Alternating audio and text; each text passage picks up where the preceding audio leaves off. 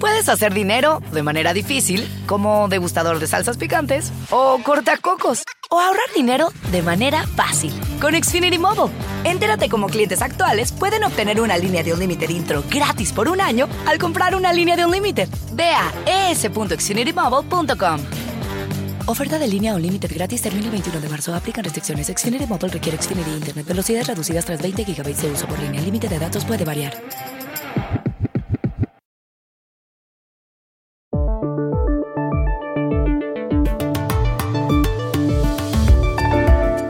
Este periódico, The Washington Post, acaba de publicar un gran reportaje con la historia de Nancy, una mujer salvadoreña que huyó de la violencia con sus dos hijos hacia Estados Unidos, pasando todo tipo de dificultades.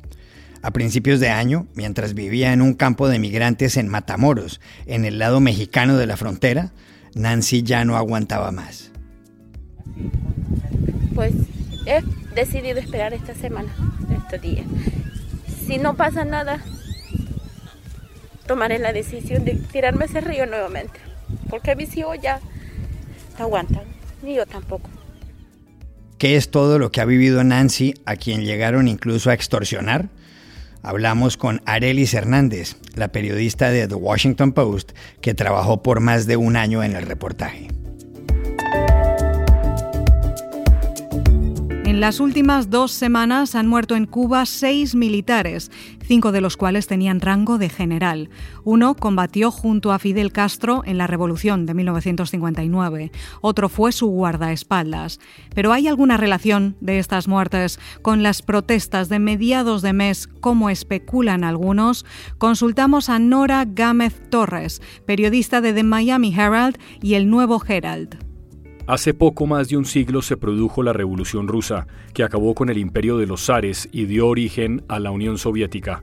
Un artículo la semana pasada de la revista Time sostiene que al derrocamiento en 1917 del zar Nicolás II contribuyó el hecho de que, tres años antes, él prohibió en Rusia la venta de vodka. ¿Es eso cierto? Para averiguarlo contactamos al historiador Julián Casanova.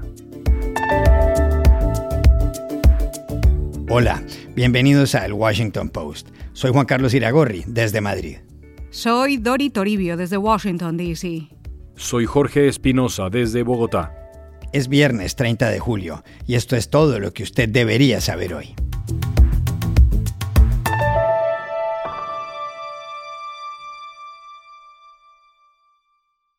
El jueves de la semana pasada, este periódico, The Washington Post, publicó un extenso reportaje con la historia de Nancy, una mujer centroamericana que como tantas ha buscado junto a sus dos hijos un mejor futuro en Estados Unidos.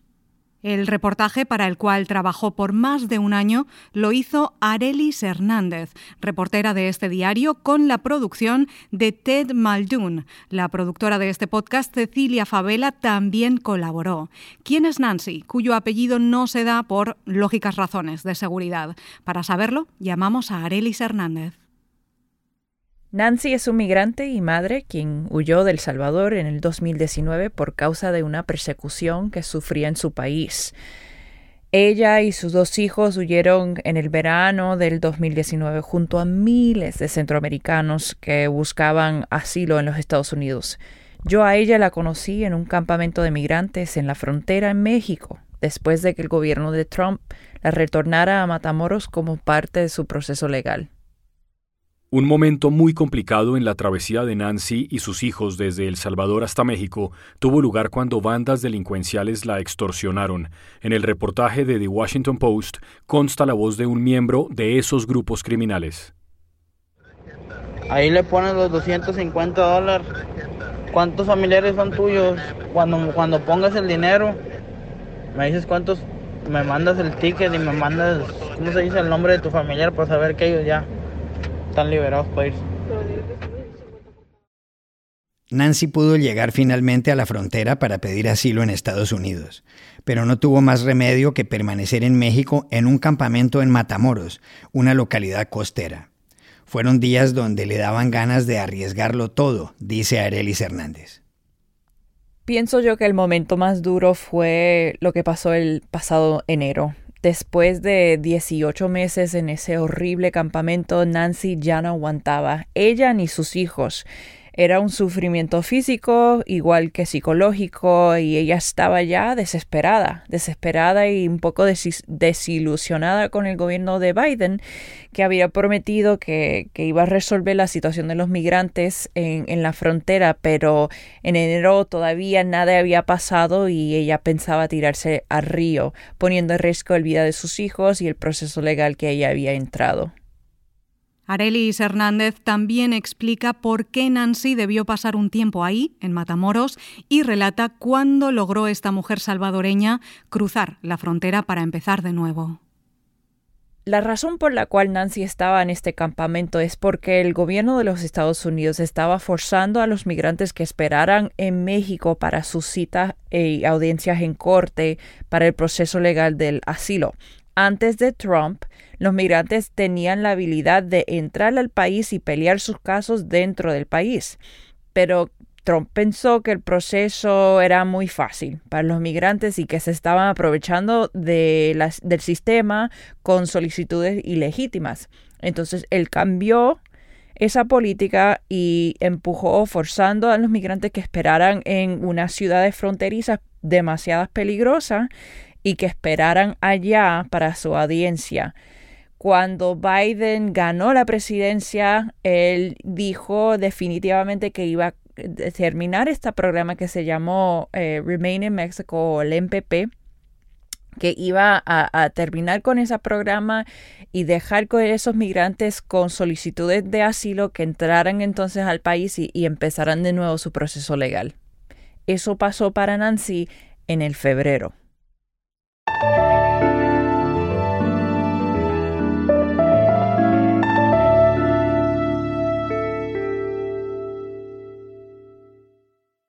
La muerte en las últimas dos semanas en Cuba de seis militares, cinco de ellos con el rango de general, ha causado mucha curiosidad, especialmente cuando hace pocos días, el domingo 11 de julio, tuvieron lugar las mayores manifestaciones contra el régimen en casi 30 años. El más conocido de los generales era Rubén Martínez Puente, que en 1996 ordenó tumbar dos avionetas del Grupo del Exilio, Hermanos al Rescate. Otro era Agustín Peña Porres, ex jefe del Ejército Oriental. A ellos se suman tres en retiro. Marcelo Verdecia Perdomo, que fue guardaespaldas de Fidel Castro, Manuel Eduardo Lastres Pacheco y Armando Choy Rodríguez, que tenía 87 años. Este miércoles el régimen informó que a la lista se agrega Gilberto Antonio Cardero Sánchez, a quien identificó como combatiente y cuyo cadáver fue cremado. Cardero formó parte del ejército rebelde que en 1959 llevó al poder a Fidel Castro. Algunos analistas, como Luis Zúñiga, citado por la cadena Univision en Estados Unidos, dicen que es muy sospechoso que todo esto haya ocurrido tras las protestas por el desabastecimiento y la ausencia de libertades. El régimen, presidido por Miguel Díaz Canel, ha culpado de todo a Estados Unidos. Otro motivo de las manifestaciones ha sido la falta de vacunas contra el coronavirus, una enfermedad que ha matado a más de 2.500 personas en la isla y que está batiendo récords de contagios con más de 9.000 casos diarios. Cuba es un país de 11 millones de habitantes. ¿Cómo explicar la muerte de los militares en los últimos días? Llamamos a Nora Gámez Torres, periodista que cubre Cuba y América Latina para los diarios The Miami Herald y El Nuevo Herald. El gobierno cubano no ha dado más información sobre estas muertes. La información sobre todo lo relacionado con el tema militar en Cuba está muy restringida. Incluso no se sabe cuántos generales hay en la isla ahora mismo. En las notas oficiales han obviado dar detalles claves como la fecha de nacimiento de los militares fallecidos. El martes, por ejemplo, murió un sexto militar al que solo se refirieron como combatiente y no dijeron cuál era su rango o cuál había sido su rango dentro del ejército, quizás para evitar más titulares sobre estas misteriosas muertes. Como todo esto ha sucedido después de las protestas antigubernamentales sin precedentes del 11 de julio, hay mucha especulación sobre si estas personas quizás estaban involucradas en alguna actividad contra el gobierno, pero lo más probable es que algunas, si no todas las muertes, estén relacionadas con el coronavirus, que ahora mismo está descontrolado en la isla, pese a la campaña de vacunación em, que lleva a cabo el gobierno con un medicamento producido localmente. en su mayoría, salvo el general al mando del ejército oriental, em, los fallecidos eran personas de avanzada edad, varios con más de 80 u 85 años, que ya estaban retirados y que probablemente ya no tenían ningún poder real. Quizás varios se contagiaron en un mismo evento, no lo sabemos. Quizás se trate solo de una extraña coincidencia.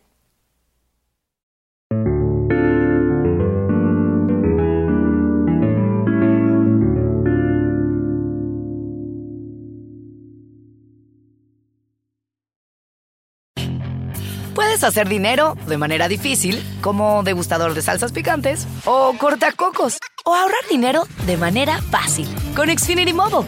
Entérate cómo clientes actuales pueden obtener una línea de un límite intro gratis por un año al comprar una línea de un límite. Ve a es.xfinitymobile.com. Oferta de línea o límite gratis termina el 21 de marzo. Aplican restricciones. Xfinity Mobile requiere Xfinity Internet. Velocidades reducidas tras 20 GB de uso por línea. El límite de datos puede variar. La semana pasada, la revista Time publicó en Estados Unidos un artículo con una tesis llamativa. El título, en forma de pregunta, es el siguiente. ¿Causó el vodka la revolución rusa? El autor sabe del tema. Es Mark Lawrence Rudd, profesor asociado de Ciencia Política de Villanova University en Pensilvania y autor del libro Política del Vodka, Alcohol, Autocracia y la Historia Secreta del Estado ruso. Lo que dice Schrad es que la orden impartida en 1914 por Nicolás II de que no se le vendiera vodka a la gente contribuyó al descontento que llevó a que el propio zar fuera derrocado tres años después. Nicolás II puso en marcha la medida en julio de 1914 y se la comunicó a su tío preferido, Konstantin Konstantinovich Romanov, en un telegrama en septiembre. He decidido abolir para siempre la venta gubernamental de vodka en Rusia, le escribió. La venta del licor representaba el 30% de los ingresos del imperio desde que la implantara el primer zar, Iván el Terrible, en el siglo XVI. Pero Nicolás II la suprimió tras la derrota sufrida ante los japoneses en 1905, atribuida en parte al alcoholismo de las tropas rusas. Dori, en esa época era común que los soldados se emborracharan, tanto que el Kaiser Guillermo II de Alemania llegó a decir esto la próxima guerra la gana el que beba menos. En Rusia, el descontento y la pobreza, sumados a otros factores, dieron al traste con el imperio zarista. Nicolás II fue apartado del poder en la llamada Revolución de febrero de 1917 y ejecutado con gran parte de su familia al año siguiente. El gobierno provisional que sucedió al zar, en el que jugó un papel clave Alexander Kerensky, finalizó con la Revolución de Octubre, también del 17. Esa revolución instaló en el poder a Vladimir Lenin y dio origen en 1922 a la Unión Soviética. Dos años después, Joseph Stalin permitió que se volviera a vender vodka. Tiene razón Mark Lawrence Schrad al escribir que el vodka tuvo algo que ver con la revolución. Llamamos ayer al historiador Julián Casanova, catedrático de la Universidad de Zaragoza, profesor visitante de la Universidad Centroeuropea de Hungría y autor de varios libros. La historia no es nunca una calle de una sola dirección y hay múltiples factores para explicarla, sobre todo un acontecimiento tan importante como las revoluciones de 1917 en Rusia. Pero a la altura de 1914 había una profunda grieta entre una sociedad en, cambio y, y la autocracia y el poder del zar. ¿no? Y en realidad la quiebra, porque es toda una quiebra de ese sistema del zar desde febrero de 1917, no vino tanto por la subversión, por los disturbios sociales, por factores económicos, por luchas internas, sino por un acontecimiento externo que marcó la historia de Rusia, de Rusia la, la rivalidad imperial con Alemania y Austria-Hungría. Entró en la Primera Guerra Mundial, la guerra fue muy mal desde el principio, desde finales de 1914, mucho más larga y destructiva de lo que se había esperado, con estrepitosas derrotas.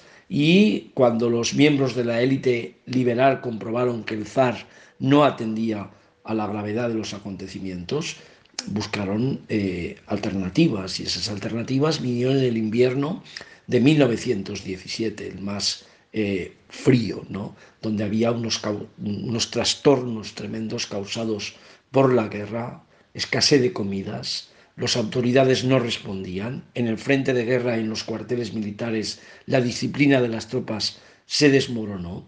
Es decir, creo que hay una crisis de autoridad que desembocó en motines, revueltas, deserciones del frente, este tema es muy importante, y finalmente en una transformación profunda de las estructuras del poder. Para llegar a todo eso los historiadores necesitamos tocar muchísimos aspectos, si no, no entendemos nada.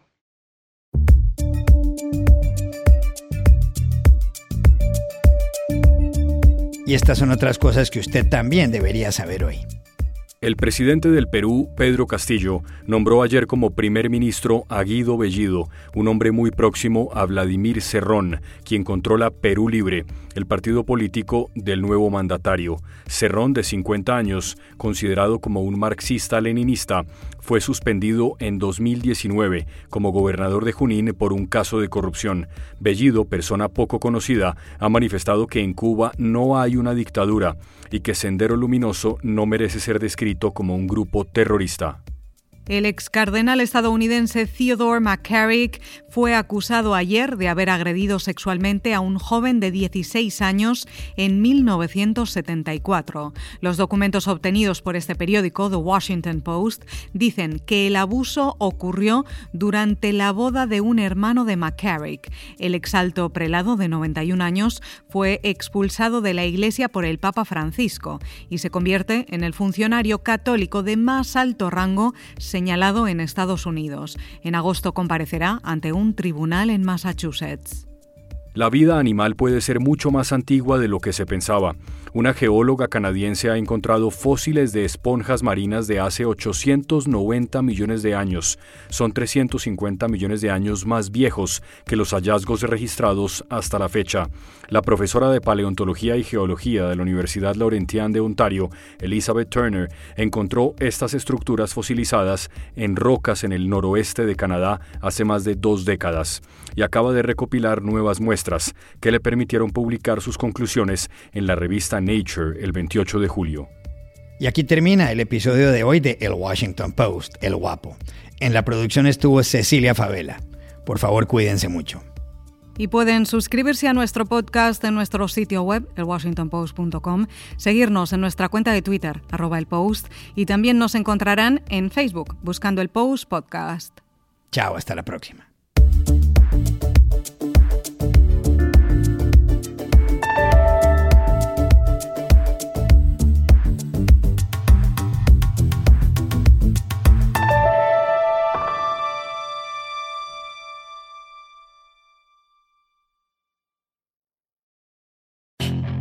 Puedes hacer dinero de manera difícil, como degustador de salsas picantes, o cortacocos, o ahorrar dinero de manera fácil con Xfinity Mobile.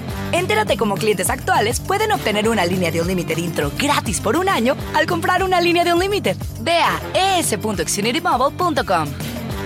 Oferta de línea o límite gratis termina el 21 de marzo. Aplican restricciones. Xfinity Mobile requiere Xfinity Internet. Velocidades reducidas tras 20 GB de uso por línea. El límite de datos puede variar.